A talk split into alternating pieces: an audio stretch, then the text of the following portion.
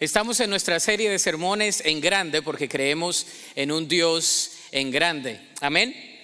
La productividad es una característica notable y un rubro distintivo de la efectividad en cualquier ámbito en la vida. En el ámbito laboral, la productividad está relacionada con los servicios que se prestan, los números que se reportan y los resultados que se presentan. En el ámbito familiar está relacionada con la productividad y la salud familiar. Si la familia se lleva bien, entonces decimos que hay un buen producto familiar entre la pareja, entre los hijos y entre la familia extendida, entre las relaciones. También hablamos de productividad en la relación interpersonal. Si usted tiene un buen círculo de personas a la cual usted puede confiar, usted dice, yo soy una persona que tiene amigos, soy productivo en el área relacional. En este ámbito relacional también tenemos relaciones significativas, no tenemos relaciones conflictuosas, sino significativas. En el ámbito espiritual, esto tiene que ver con el fruto del Espíritu Santo en el ámbito ministerial con el fruto del ministerio y en el ámbito como discípulos en las generaciones de discípulos que tengamos. Es decir, cuántas generaciones nosotros tenemos. Si tenemos un discípulo y después ese discípulo tiene otro discípulo y así sucesivamente. En fin, la productividad es parte esencial de la vida. Si usted está en un negocio y usted es un vendedor y usted le dicen al final del año, si usted vende esto, entonces usted va a agarrar un bono por ser efectivo, por ser productivo. En nuestra serie de sermones en grande hemos estado abordando qué es seguir a Cristo en grande. Y hemos hablado de tres dimensiones. La dimensión hacia arriba, tenemos la comunión en grande. Nuestra comunión con Dios debe ser en grande. En la dimensión hacia adentro es la, la comunidad en grande, esa, esa comunión de comunidad en grande. Y tenemos la comunidad en grande también de extensión hacia afuera. Esa es la dimensión misional de cada uno de nosotros. Arriba, adentro y afuera. La relación con Dios, la relación que tenemos unos con otros y cómo nosotros podemos llevar eso al mundo que está alrededor nuestro. Para ser una iglesia auténtica, tenemos que ser parte de una comunidad en grande, una comunidad que alaba a Dios, que le ama con todas sus fuerzas, con toda su mente y con toda su alma. Eh, y hemos dicho en estos sermones que una comunidad en grande pertenece, una comunidad en grande participa, y en esta oportunidad vamos a hablar de la tercera característica de una comunidad en grande. Aparte de pertenecer, de participar, también una comunidad en grande, es decir, este cuerpo local produce. Diga conmigo, produce. Pero ¿qué es lo que debemos producir como creyentes? ¿Qué es lo que este grupo de creyentes debe producir? Es más, si somos discípulos de Cristo, ¿qué tipo de producto debemos dar nosotros al mundo? A manera de introducción, uno de los pasajes más explícitos que hablan de pertenecer a la comunidad y de ser productivos se encuentra en primera a los Corintios, capítulo 16, versículo 19, y le voy a dar lectura, es un versículo introductorio, vamos a tomar algunos versículos, usted lleve eh, allí las notas que están por la aplicación. Vamos a, tratar con bastantes versículos porque le he dicho que prefiero que me critiquen que leo mucho la palabra a que no leo la palabra. Así que hoy vamos a ver mucho en el libro de los Corintios y vamos a ver algunos ejemplos de manera temática. Pero a manera de introducción, primero a los Corintios 16, 19 dice lo siguiente. Las iglesias de aquí, en la provincia de Asia, les mandan saludos en el Señor. Igual que Aquila, y Priscila y todos los demás que se congregan en la casa de ellos para las reuniones de la iglesia. Oremos, Dios, gracias por este tiempo Gracias por tu palabra que es revelada y es absoluta e inerrante. Y gracias Señor por tu Espíritu Santo que está aquí. Pedimos, oh Dios, que tu Espíritu traiga vida a esa palabra en nuestra mente, en nuestro corazón y produzca el producto que quiere y es intencionado para que nosotros produzcamos el día de hoy. Lo pedimos en acción de gracias y en el nombre de Cristo Jesús. Amén y amén. Ese pasaje nos muestra una realidad de la iglesia primitiva, nos muestra una comunidad en grande. Aquila y Priscila no eran hermanas, era una pareja, era un matrimonio. Algunas ah, han predicado erróneamente, dicen la hermana Priscila y, y la hermana Aquila. No, no, era una pareja. Eh, y era un matrimonio de nuevos creyentes quienes eh, entendieron el principio de la reproducción como comunidad auténtica, reuniéndose en su casa como iglesia. Históricamente, provenientes de Roma, pero estuvieron con Pablo en Roma, en Éfeso, y también los vemos históricamente, los comentaristas dicen, en Corinto.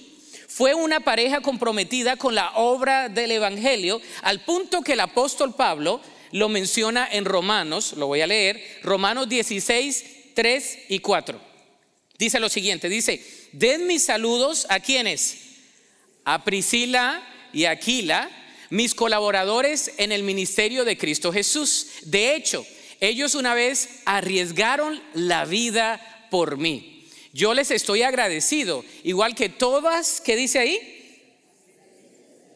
Que todas las qué? Iglesias de los gentiles, de los gentiles. Note que dice todas las iglesias, no dice una iglesia en particular, dice las iglesias de los gentiles. No muestra la realidad de las iglesias en casa. ¿Cuántos tienen una casa por lo menos con dos recámaras? Levante la mano. Con una sala. Ahora, ¿cuántos usan la sala aparte de ver la televisión? Porque a veces entramos y está la televisión. ¿Cuántos usan la sala para dialogar, para hablar y también para intercambiar, eh, para discutir? En el buen sentido y en el mal sentido también. ¿Verdad? ¿Sabe que cuando uno está en la sala de la casa y se sienta, aparte de hablar, uno también aborda temas? Las iglesias eh, de la iglesia primitiva, hablando en su conjunto, se reunían en qué? Casas. Eran en casas se reunían en casas de tal manera que recibían el mensaje del Evangelio y tenían su oikos. Su oikos es su conexión, su red de relación. Y ellos se reunían en su casa, abrían su casa para abrir las sagradas escrituras y para orar juntos y para alabar al Señor. ¿Qué tipo de reuniones eran estas en las iglesias en casa? ¿Y cuál es la diferencia con nuestras reuniones de hoy en día? ¿Qué características fundamentales tenían esas reuniones que no tienen las reuniones que hacemos el día de hoy, quizá domingo tras domingo? He aquí algunas características de lo que se producían en dichas reuniones en casa. La iglesia primitiva, la iglesia auténtica, produce al, primero, guiar y seguir. Complete ahí, guiar y seguir. ¿A qué eran guiados y qué seguían? Bueno, eran guiados en armonía. Primera los Corintios capítulo 1, versículos 10 y 12, dice lo siguiente. Acuérdese que le voy a estar leyendo bastante. Dice, amados hermanos, les ruego por la autoridad de nuestro Señor Jesucristo que vivan en armonía los unos con los otros, que no haya divisiones en la iglesia. Por el contrario, sean todos de un mismo pertenecer, eh, de un mismo parecer, unidos en pensamiento y propósito. Pues algunos de la casa de Chloé me contaron de las peleas entre ustedes, mis amados hermanos. Algunos de ustedes dicen, yo soy seguidor de Pablo. Otros dicen, yo soy seguidor de Apolos y yo sigo a Pedro. O yo sigo únicamente a Cristo. ¿A qué eran guiados? Eran guiados en armonía. El versículo nos dice, vivan en armonía unos con otros. La iglesia es como una familia. ¿Sabía usted? Y, una familia, eh, ¿cuántos han tenido alguna discusión familiar? Todos. Los hermanos les fascina pelearse. ¿No? Están en la casa y si no hay pelea diaria, no, no, no se vivió ese día. La iglesia es una familia espiritual. Eran nuevos creyentes, no entendían totalmente todo el mensaje, pero seguían a Cristo. Y dice la escritura que esta iglesia, en este caso, la carta correctiva a Corinto, a las iglesias ahí en esa, en esa región, el apóstol Pablo les dice a ellos, he escuchado que entre ustedes hay peleas, hay algún tipo de disputa, hay algún tipo de situación de discrepancia, porque somos diferentes. Esta iglesia era guiada en armonía los unos con los otros. Sin embargo, el enemigo siempre quiere traer división. El apóstol le advierte a la iglesia a no tener divisiones, sino ser de un mismo parecer, dice aquí, pensamiento y propósito. Tres características. Un mismo parecer, un mismo pensamiento, es decir, la misma filosofía y un mismo propósito, es decir, la misma dirección. Podemos ser diferentes, no somos uniformes, no nos vestimos igual, pero tenemos un mismo propósito. No todos hablamos igual, no todos nos vemos igual, pero tenemos el mismo parecer y tenemos la misma dirección, porque seguimos a Cristo en armonía. Amén. Podemos ser muy diferentes. Aquí tenemos en esta iglesia diversidad de, culturas, aún del mismo México querido, tenemos de toda parte de México eh, en medio de ustedes y, he aprendido de la cultura mexicana, igual que mi país, los del centro, los del norte, los del sur, eh, tienen cierta idiosincrasia, hay ciertas características fundamentales y un común denominador como mexicanos, pero son diferentes, ¿no? Hablan diferentes, tienen diferente cultura. Esta iglesia tenía también diferencias en diferentes aspectos, sin embargo, el apóstol les dice lo siguiente, vivan en armonía, en mismo parecer, con un mismo propósito, siguiendo a Cristo. Ahora, nos dice aquí que algunos estaban siguiendo a Apolos, un hombre fuerte, elocuente y aparentemente muy versátil.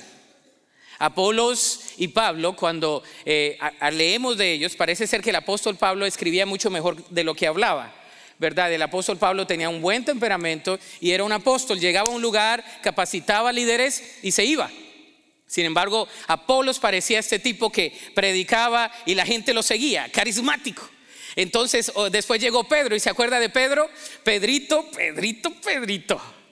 Pedro, que el Señor lo transformó y, el Señor y el Espíritu de Dios estaba en él. Y Pedro también estaba ahí. Entonces, Pedro tenía sus seguidores, Apolos tenía sus seguidores y Pablo tenía sus seguidores y otros decían que seguían nada más a Cristo. Y entre ellos entonces decían, no, no, no, pero a mí me gusta más cuando Apolos predica y a mí me gusta más cuando Pedrito porque son más pedradas y a mí me gusta más Pablito porque Pablito como que va, va y pega duro.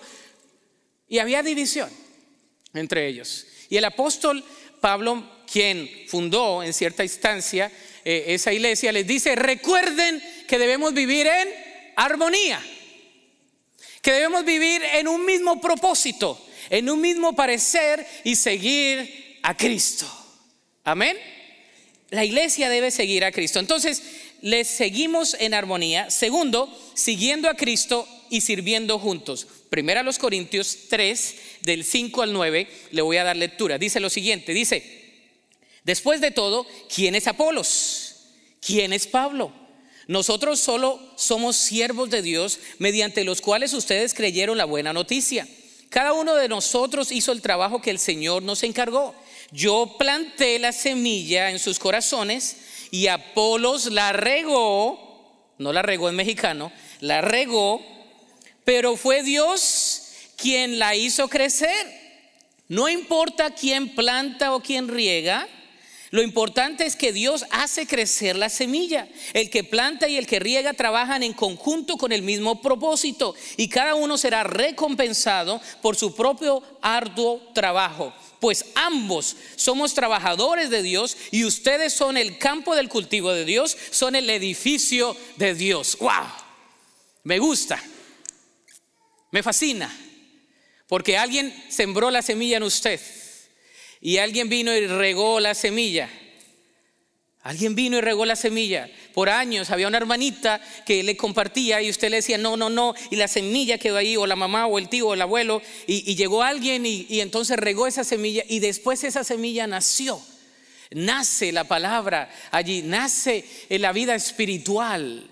Y, dice la escritura aquí, el apóstol Pablo nos recuerda que nosotros todos somos trabajadores, siervos del Señor, siguiendo a Cristo y sirviendo juntos, siguiendo a Cristo y sirviendo juntos. Hay diferentes dones, pero seguimos a Cristo y servimos los unos con los otros. Una iglesia guiada por Cristo, su Espíritu y sus siervos. Note que el apóstol se ve como siervo de Dios mediante el cual Dios le había llevado el Evangelio a ellos. El apóstol le dice, yo sembré el Evangelio de ustedes, Pero no era suficiente con eso. Dios envió a alguien que recordara y regara esa semilla para que comenzara a surgir. ¿Cuántos han plantado algo? Un palito de algo, una, una plantita. Nada. Plante algo, es algo bonito. Eh, yo no cuido lo que planto, pero he plantado algunas veces. Eh, sí, sí, sí. Algunos dicen que los pastores no estamos para plantar y jardines y eso. No hay tiempo para eso. Pero es bonito eh, plantar y ver cómo, cómo surge la semilla. Así es el Evangelio. El Evangelio es plantado en el corazón y la semilla crece en el terreno del corazón de cada persona. ¿Qué otra característica, aparte de ser guiados y de seguir a Cristo? Segunda característica, adorar y obedecer. Adorar y obedecer. ¿Cómo adoraba este grupo de creyentes? Adorando en grupo. Primero los Corintios 14, 26 dice, ahora bien, mis hermanos, hagamos un resumen. Hagamos un resumen, dice. Cuando se reúnan uno de ustedes, ¿qué dice ahí? Cantará. Otro enseñará. Otro contará alguna revelación especial que Dios le haya dado. Otro hablará en lenguas y otro interpretará lo que se dice. Pero cada cosa que se haga debe fortalecer a cada uno de ustedes. ¿Qué hacían ellos? Uno cantaba, el otro enseñaba, el otro, si venía de otro lugar, le tenían que traducir. Dice aquí, pero todos tienen que estar sirviendo a Cristo. En la congregación adoramos a Dios al cantar, alabamos al Señor alabamos al Señor, enseñamos la palabra de Dios. Otro comparte cuando venimos a los grupos de conexión, al grupo de discipulado, a las clases, venimos a compartir la palabra de Dios y aprender esa escritura. Otro quizá de un testimonio, otro quizá abra su, su casa para hacerlo, otro quizá venga de otro lugar y haya que traducirle, pero todo se debe hacer para fortalecer el cuerpo de Cristo. Eso hacían en las casas, abría la palabra y adoraban a Dios. También dice que adorando en obediencia, primero a los Corintios 4, 20 dice lo siguiente, dice, pues el reino de Dios no consiste en las muchas palabras, sino en vivir por el poder de Dios, en vivir por el poder de Dios. No es tanto que tanto conoces, sino que tanto practicas. No es tanto que tantos versículos se sabes, que es bueno, Sabes la palabra de Dios porque la palabra de Dios dice, en mi corazón he guardado tus dichos para no pecar contra ti. Es muy bueno memorizar las escrituras, no quiero menguar eso ni, quitarle ningún tipo de valor. Sin embargo, la adoración es obediencia. ¿Cuánto obedecemos? ¿Quieres adorar a Dios? Bien, levanta las manos, eh, eh, te arrodillas, lo que quieras, muy bien. Esos son expresiones de adoración. Pero el acto de adoración que Dios quiere de nosotros es obediencia. Obediencia. ¿Cómo adoramos a Dios? Obedeciendo. Dice, pues el reino de Dios no consiste en las muchas palabras, sino en vivir por el poder de Dios. Y el vivir por el poder de Dios es vivir controlados por el poder del Espíritu Santo de Dios. Si hemos sido sellados por el Espíritu Santo de la promesa, dice la Sagrada Escritura que debemos ser controlados. No os embriaguéis con vino, en lo cual hay disolución. Antes bien, coma, sed llenos, controlados por el Espíritu Santo de Dios. Es decir, lo que yo escucho, lo internalizo y produce en mí un acto diferente. Antes yo hacía esto, ahora ya no lo hago. ¿Por qué? Porque Cristo me controla. ¿Por qué? Porque el Espíritu está en mí. Antes yo estaba en la esclavitud de este pecado, pero ahora en Cristo estoy juntamente crucificado y ya no vivo yo, mas Cristo vive en mí. Y lo que ahora vivo en la carne, lo vivo en la fe del Hijo de Dios, el cual me amó y se entregó a sí mismo por mí. No en mis fuerzas, sino en las fuerzas del poder de Dios, en la palabra del Señor, en el Evangelio que me guía y en las promesas bíblicas en las cuales yo me respaldo todos los días de mi vida. De eso se trata. De eso se trata el Evangelio. Juan 14, 15 dice, eh, este versículo, subrayelo, memorícelo, medítelo y como dicen algunos, confiéselo, adóptelo, visualícelo. Hacen, hacen todo eso y no, no obedecen. Si me amáis, guardad mis mandamientos. Simple. Bien simple. Si me amáis, guardad mis mandamientos. Simple. No necesito explicarlo. Si me amáis, guardad mis mandamientos.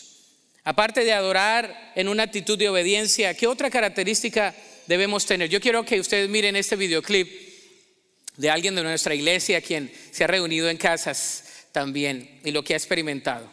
Hola, mi nombre es Osman, soy hondureño y conocí a Jesucristo en hace aproximadamente 20 años, en un 9 de septiembre de 1999 Alguien me compartió de Jesucristo, eh, lo recibí en mi corazón y de ahí para acá mi vida ha sido diferente. Este, vine a Calvary cuando se inició Calvary en español. Eh, me invitaron, vine y ha sido una bendición para mí pertenecer a esta iglesia porque es cristocéntrica y eso es una de las cosas que más me gustó, por eso sigo estando aquí. Y fui bautizado en otra iglesia eh, en Getsemaní y fue hace más o menos 20 ah, años también. Bueno, nos reunimos en diferentes eh, casas, eh, iglesias en casa le llamamos. Aquí estoy siendo capacitado en las instalaciones de Calvary y estamos, tenemos una iglesia en casa en Dona tenemos otra iglesia en casa en Mission. Ahí es, nos reunimos en un edificio donde en la mañana se ve un restaurante, pero en las noches nos estamos reuniendo. En Dona es ah, los domingos en la tarde, los martes es en FAR también, hay otra iglesia en casa donde estoy siendo participante. Eh, también tenemos otra iglesia en casa en Mission donde les cuento que es un restaurante en, el día y en la noche. Los lunes nos reunimos ahí y, va creciendo el grupo. También en más adelantito en Mission, ahí por la Halland, creo que así se llama la calle, también nos estamos reuniendo los viernes.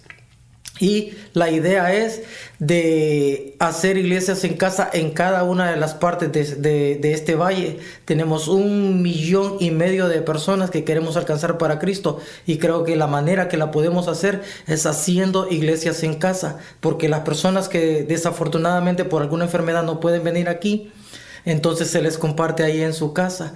Y ha sido una bendición formar parte de este proyecto de Dios. Dice su palabra en Efesios 2.10 que Él preparó obras de antemano para que anduviésemos en ellas y estoy seguro que Dios ya tiene preparado este valle para que sea alcanzado para Cristo.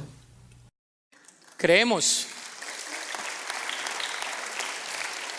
Creemos que el valle puede ser alcanzado para Cristo. Creemos que el norte de México, ayer estábamos en Reynosa y ya es el sexto año que vamos una vez al año y sentí, hay que hacer algo por aquí también y hay que ser ah, intencionales. Creemos que el Evangelio eh, es transformador y, y, que Dios está obrando en los corazones de cada uno de ustedes y de mí y que podemos alcanzar muchas personas para Cristo. Este tipo de iglesia también da y recibe. Otra característica es que la iglesia da y recibe, dar y recibir, dando para la obra de Dios. Primera los Corintios 16, 1 y 2. Esto de dar y recibir. Dice, ahora bien, consideremos la pregunta acerca del dinero que se está juntando para el pueblo de Dios en Jerusalén. Deberían seguir el mismo procedimiento que les di a las iglesias de Galacia. El primer día de cada semana, cada uno debería separar una parte del dinero que ha ganado. No esperen hasta que yo llegue para luego tratar de reunirlo todo de golpe. Algunos que me dicen, pastor, eso de la ofrenda, ¿de dónde salió? Eso no es neotestamentario, eso era el Antiguo Testamento, ahí hay un versículo. Se reunían, y acuérdense que dice la escritura en Hechos que se reunían casi diariamente. Y el apóstol les dice, una vez a la semana recolecten ofrenda, recolecten para las necesidades. Y en esta instancia la, iglesia en Jerusalén tenía muchas necesidades y le estaban eh, mandando ofrenda.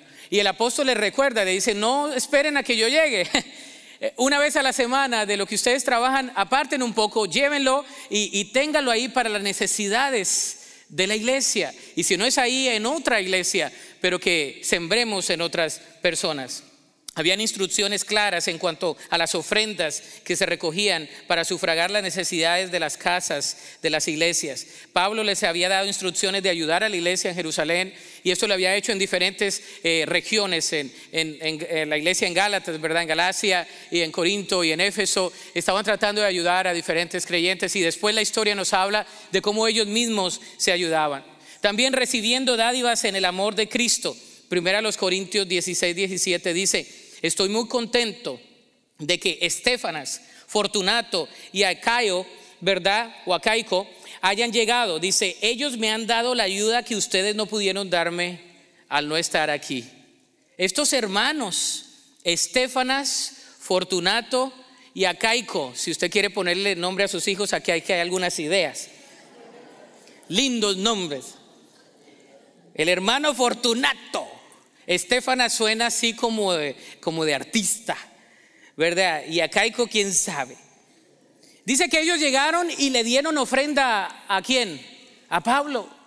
Eh, Pablo se acuerda que Pablo era bivocacional y él, hacía carpas, tiendas, dice, y, y, las iglesias le, ayudaban. Y dice en este aspecto que ellos llegaron a darle la ofrenda que ellos no pudieron darle. Él, él estaba agradecido por estos hermanos. Yo recuerdo cuando era seminarista y uno cuando es seminarista pues casi no tiene eh, nada. Vive por fe y sin feria. Casi todo el tiempo vive con las dos Fs, por fe y sin feria. Y yo recuerdo un día que no tenía ni para lavar la ropa. Eso fue en el 2001. Eh, en el 2001 cuando llegué al Instituto Bíblico Río Grande, yo llegué nada más con lo del primer semestre y llegué con una Biblia rojita chiquita que me había regalado mi pastor de jóvenes y llegué con un, un maletín con toda mi ropa eh, y, bien planchadita y todo porque me educaron bien, ya después me degeneré, pero me educaron bien. Este, y sabe que eh, confiando en el Señor, pero uh, llegó una semana donde no tenía ni para lavar la ropa y, y recuerdo haber abierto, eh, tenían en aquel entonces, no sé si todavía los tengan, llevo más de un año sin ir, pero había como un pasillo donde llegaba el correo y uno tenía una cajita de correo. Y, yo no sé, ese día uno siempre iba y abría la cajita a ver qué le ponían ahí, ¿no? Eh, siempre le ponían cosas que lo que venía de las tareas y todo. Y en ese día en particular, recuerdo que en, una, en un sobre venía así una carita, eh, en aquel entonces no habían emojis como ahora, ¿no? Pero había una carita que decía, Dios te bendiga, ha escuchado tu clamor y ha provisto para tu aflicción. Yo dije, uy, muy bíblico. Dije yo, pero ve que a ver adentro. Y abro el sobre y dentro del sobre habían 20 dólares en monedas de peseta. 20 dólares en monedas de peseta. 20 dólares en monedas de peseta. Usted sabe lo que son 20. Y yo sí decía, está pesadito. Yo estaba confiando que fuera oro o algo, pero no. Bueno, pero era, era eso. Y el Señor me escuchó específicamente. Yo no sé, yo a nadie le dije que no tenía. Yo recuerdo que abrí ese sobre y tuve lo suficiente para lavar la ropa de todo el semestre. ¿Sí? ¿Verdad? Porque no la lavaba uno. Ahora está uno el pantalón. Ay, échalo a lavar. La lavadora ahí con el pantaloncito solo. Pero cuando no hay, no hay. El Señor hasta en esas cosas, yo recuerdo eh, en diferentes ocasiones, una vez estaba, eh, me trasladé a San Antonio y, me fui a, comerme unos tacos y le conté, en aquel entonces no era mi esposa, era prometida, y, yo fui a, a, comerme unos tacos porque nada más tenía lo que era para una comida diaria, era el programa de una comida diaria, y pues en la mañana si había para el cereal y en la noche pues un bananito y lo que el Señor proveyese, ¿no? Y entonces recuerdo que dije, tengo ganas de unos tacos, Señor. Y me voy ahí, cerca al seminario en San Antonio, había una taquería, decía taquería mexicana especial 5.99. Dije, de aquí soy. Me voy. Me siento y dije, me voy a comer los tacos. Tenía yo 7 dólares. Dije, pues de perdido unos, un dolarito para el tip y pues agüita, ¿no? Este es más saludable y económico. Me siento a comer mis tacos me voy a parar a pagar. Y me dijeron lo siguiente. La señora que estaba al lado izquierdo suyo en la ventana, junto con su esposo, le pagaron la cuenta. y le dejaron esta notita. Y la notita decía, Dios te bendiga. No sé quiénes eran, pero que Dios los bendiga. Yo le puedo contar testimonio tras testimonio de cómo Dios ha sido fiel. Y no lo hago de manera egocéntrica, no me gusta dar testimonios de otras personas porque a veces no tienen la misma autoridad. Y, uno eh, habla de lo que el Señor ha hecho en su vida. Cuando doy algunos ejemplos míos es por la gracia de Dios. Y creo que lo recibe de esa manera, por favor. Sin embargo, vemos que aún en los detalles Dios es fiel. El apóstol Pablo le dice a la iglesia, gracias, gracias, qué bendición es saber que juntos podemos hacer más. En la iglesia podemos hacer más. Como bautistas de Texas decimos, Together we can do more, ¿verdad? Los Texas Baptists somos una eh, eh, convención de más de 5 mil iglesias en Texas y tenemos algo que se llama el programa cooperativo y de su ofrenda va una parte para ese programa cooperativo y eso eh, nutre diferentes programas, eh, misioneros, plantación de iglesia eh, en el mundo, en fin, aquí muchas cosas, universidades. Usted no sabe lo que nosotros hacemos juntos cuando recibimos reportes de lo que Dios hace a través de las iglesias que se unen para mandar ofrenda, para hacer algo significativo, para cambiar el rumbo de, un, de una comunidad, para hacer, para abrir hospitales, para abrir universidades, para estar en, Washington abogando por las leyes, para muchas cosas. Usted no sabe lo que Dios hace a través de las iglesias cuando se unen. Usted no sabe lo que pasa cuando el pueblo de Dios se une, hacemos la diferencia porque tenemos el Espíritu Santo de Dios. E, eso lo he visto en Chiapas, eso lo he visto en la Amazonía, eso lo he visto en Etiopía, eso lo he visto en la India, eso lo he visto en cada lugar que he visitado por la gracia de Dios y veo como Dios suple para su pueblo y veo la gente contenta, los hermanos en armonía, comiendo así sea un caldito, comiendo, uy, unas tortillas hermanos que no van a Chiapas porque Hermanos, del 22 al 29 estaré comiendo las mejores tortillas. Que Aries ni que nada. Unas cosas tremendas, la provisión de Dios. Cuarto, orar y cuidar. Damos y recibimos, pero también oramos y cuidamos. Dice aquí hechos, vamos a ir a hechos, porque la iglesia primitiva está ahí, la esencia en hechos. Y dice lo siguiente, después de esta oración, el lugar donde estaban reunidos tembló. Y todos fueron llenos del Espíritu Santo y predicaban con valentía la palabra de Dios. Todos los creyentes estaban unidos de qué? De corazón. ¿Y en qué? En espíritu. Consideraban que sus posesiones no eran propias, así que compartían todo lo que tenían. Oraban y cuidaban. Oraban y cuidaban. Oramos por las necesidades y cuidamos de las necesidades de las personas. Oramos porque sabemos que el Espíritu Santo obra. Oramos porque la oración es poderosa. Es una disciplina espiritual muy necesaria para la salud espiritual de cualquier iglesia y de cualquier discípulo de Cristo. Si usted se siente débil en la fe, ¿cómo está su vida de oración? ¿Usted ora? Yo recuerdo que, ¿cuántas son abuelitas aquí? Levante la mano las abuelitas. ¿Eh? Abuelitas bien jóvenes. Mi abuelita que todavía está viva y una que está en el cielo, pero una todavía la tengo viva, se llama eh, Carmen León de Flores y, ella está allá en Colombia. Y si usted duerme en el cuarto de mi abuela, ella tiene una Biblia eh, de letra gigante, ¿no? Esas bibliotas así grandes, tamaño gigante, porque la lee. Pero también todas las noches usted va a escuchar que ella está orando y parece que estuviera rezando el rosario, pero ella está orando. Y está orando y tiene una lista por los nietos y por los bisnietos y por la iglesia y, no se pierde las reuniones de oración, porque las reuniones de oración no son tan famosas, ¿verdad? Las otras reuniones sí, pero diga usted de un convivio, llegan todos a comer, pero vamos a orar. No, que, que ore el pastor, para eso le paga. Y que ore por todos nosotros, ¿verdad? Está bien, yo oro. Pero la oración es poderosa. La oración es poderosa. Se lo vuelvo a decir, la oración es poderosa. Usted no sabe el poder que tiene una oración de un corazón contrito y humillado de un hijo y una hija de Dios cuando usted ora, invoca el nombre de Jesús. Y el nombre de Jesús no necesita ningún tipo de respaldo. El nombre de Jesús es poderoso. En el nombre de Jesús se dobla toda rodilla en el cielo y en la tierra. Cualquier situación, cualquier circunstancia, cualquier ansiedad, cualquier situación que usted esté pasando en ese momento, solo di Cristo, solo di Jesús. El nombre de Jesús es poderoso. El nombre de Jesús es poderoso.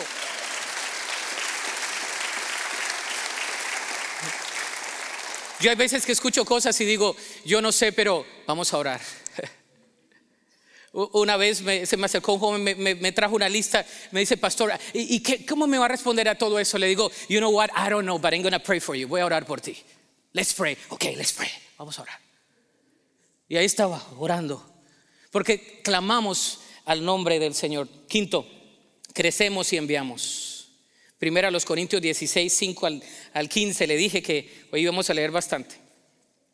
Los visitaré después de haber ido a Macedonia, pues estoy pensando pasar por Macedonia. Tal vez me quede un tiempo con ustedes, quizá todo el invierno, y después podrán enviarme a mi próximo destino.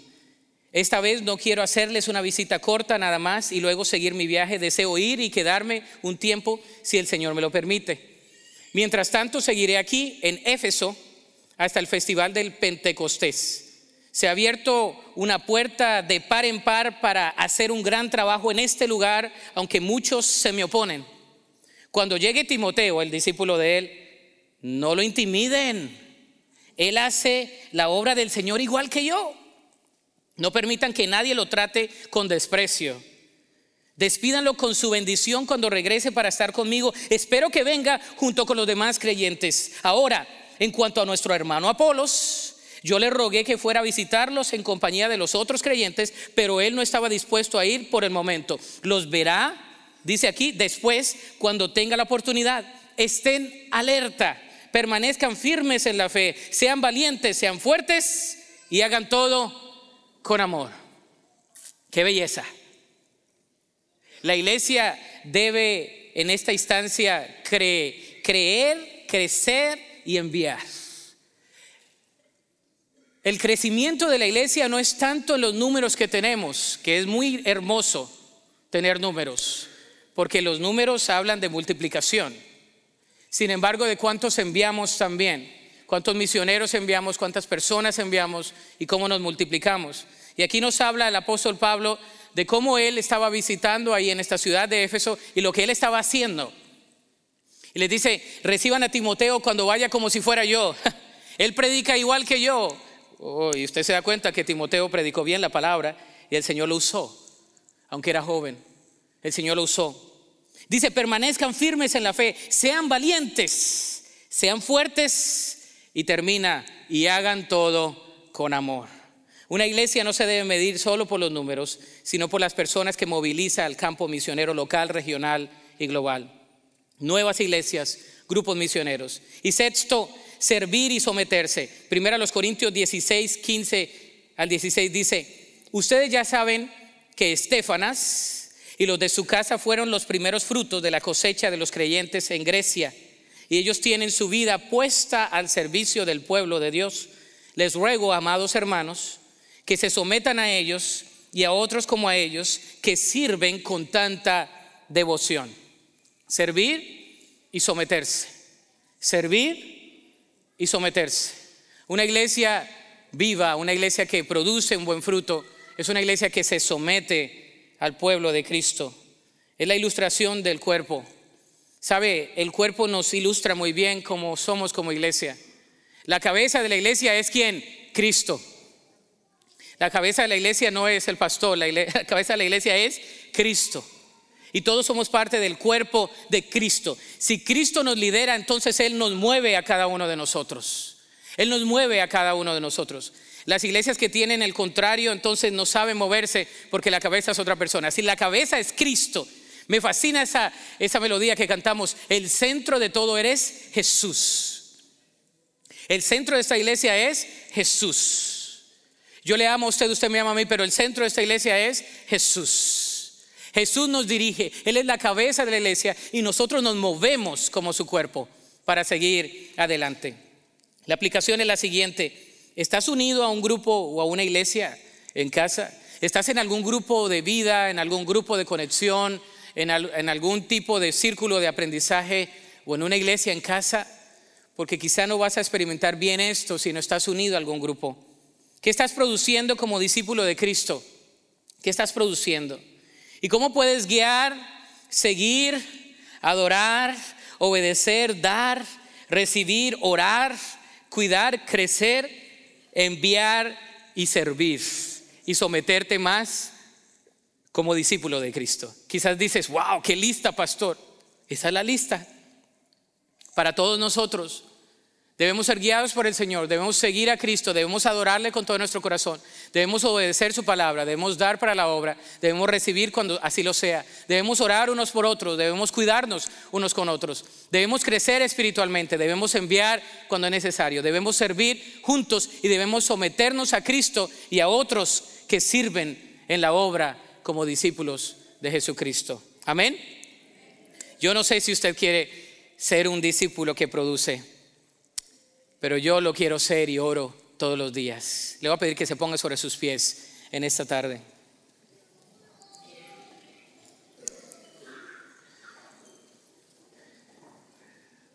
Somos una iglesia que sirve, una comunidad que quiere alcanzar a otros para Cristo. Y es tan hermoso cuando venimos y cantamos y adoramos a Dios y escuchamos su palabra pero también es muy hermoso cuando estamos afuera y somos el cuerpo de Cristo. Y estamos amando, estamos sirviendo, estamos orando, estamos abriendo la casa, estamos yendo a estudiar la palabra juntos.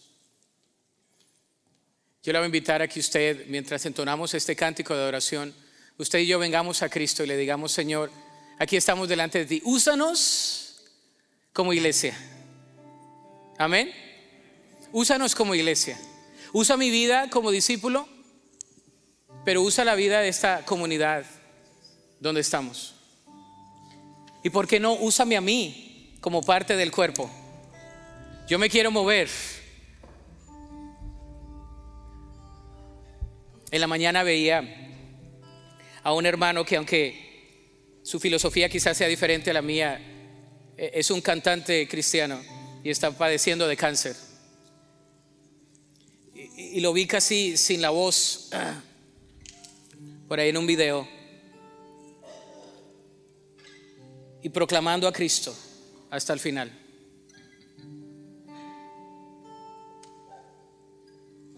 A veces te sientes como un guerrero que, que estás cansado, agobiado, ¿no te ha pasado? And it's okay. Los guerreros no salen ilesos o si no, no pelearon.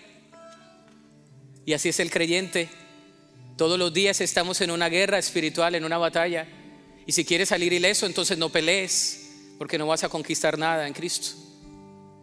Y yo quiero llamar al pueblo de Cristo el día de hoy, a todo guerrero y guerrera, a que nos levantemos como un ejército que somos y a trabajar en la obra, a movernos en la obra. Así como eres, Dios te usa. No batalles siendo alguien que no eres, así como eres. Dios te usa. Entonemos este cántico y venimos a Cristo.